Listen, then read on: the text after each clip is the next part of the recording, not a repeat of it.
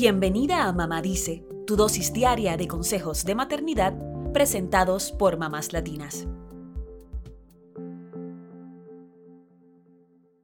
Cuando hablamos de trauma, usualmente pensamos en abusos, problemas médicos, infancia, violencia e incluso bullying, pero pocas veces se nos viene a la mente un asunto racial.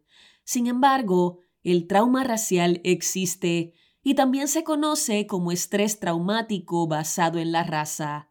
La organización Mental Health America lo define como el daño mental y emocional causado por enfrentamientos con prejuicios raciales, discriminación étnica, racismo y crímenes de odio.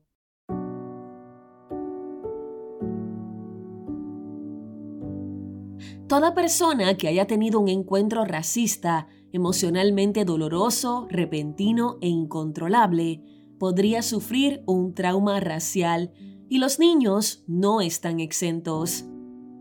En Estados Unidos, las personas más vulnerables son las negras, indígenas y de color, lo que en inglés se conoce como BIPOC, las siglas de Black, Indigenous and People of Color. Por más que queramos proteger a nuestros niños, hay situaciones que no podemos controlar.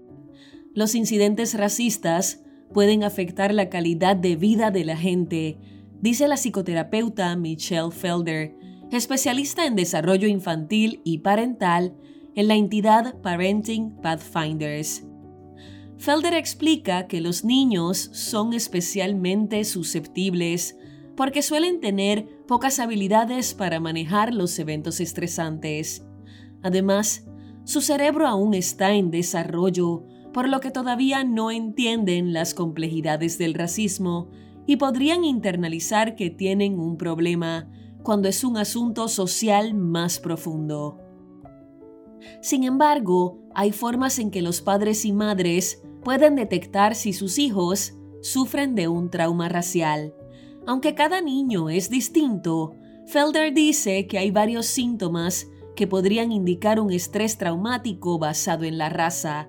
Estos son alteraciones en los patrones de sueño, cambios en el apetito, aumento en la ira de forma generalizada o dirigida, sentir un vacío o no querer sentir las emociones, tener ansiedad o sentimientos de miedo, duda y preocupación, estar hipervigilante, aumento de la reactividad, como tener reacciones intensas ante cosas que parecen tontas, disociación, que es sentirse desconectado, tener pensamientos intrusivos o recurrentes, y dolores físicos de cabeza, pecho o estómago, entre otros.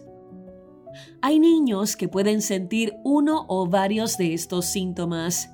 El problema es que muchas veces no se catalogan como un trauma racial, sino como problemas de carácter u hormonales, explica la psicoterapeuta. Por eso debemos estar alertas en caso de que sepamos que nuestros hijos sufren de racismo en algún entorno. Sanar un trauma racial requiere de tiempo y esfuerzo, y hay cosas que los padres y madres pueden hacer para ayudar a sus hijos en ese proceso de sanación. Estas son las recomendaciones de Felder. Número 1. Crea espacios para que expresen lo que sienten. Que los niños compartan lo que atraviesan en un espacio seguro. Número 2. Permite que hablen de lo que les duele. Para superar los efectos del racismo, hay que explicar qué es y las distintas formas en que se manifiesta. Cuanto más abiertos y honestos seamos, es más probable que los niños recurran a nosotros. Número 3. Compárteles historias de alegría, resiliencia y esperanza de personas y comunidades que han luchado contra el racismo. Pueden ser historias de tu propia familia para que sepan que también pueden tener experiencias enriquecedoras. Número 4. Vayan a terapia. Un profesional de salud mental especializado en trauma podría ayudarles a encontrar formas de afrontar el racismo. Número 5. Hagan ejercicios de mindfulness. El yoga, la meditación, las respiraciones profundas y otras terapias de atención plena ayudan a relajarse y a concentrarse en el momento presente. Número 6. Tengan prácticas de autocuidado y un espacio seguro. Actividades como escribir en un diario, dibujar o caminar pueden ser excelentes formas de autocuidado. Además, pueden identificar un espacio seguro donde sepan que pueden pasar tiempo para calmarse y sentirse protegidos. Número 7. Tengan tiempo de desconexión. A veces las noticias, la televisión, la radio y las redes sociales están llenas de información violenta o de actos racistas. Ten en cuenta que esto afecta nuestro bienestar, así que considera desconectarte de vez en cuando. Por más difícil que sea este tema, es importante hablarlo con tus hijos. Este es el primer paso para afrontar y ponerle un freno al racismo.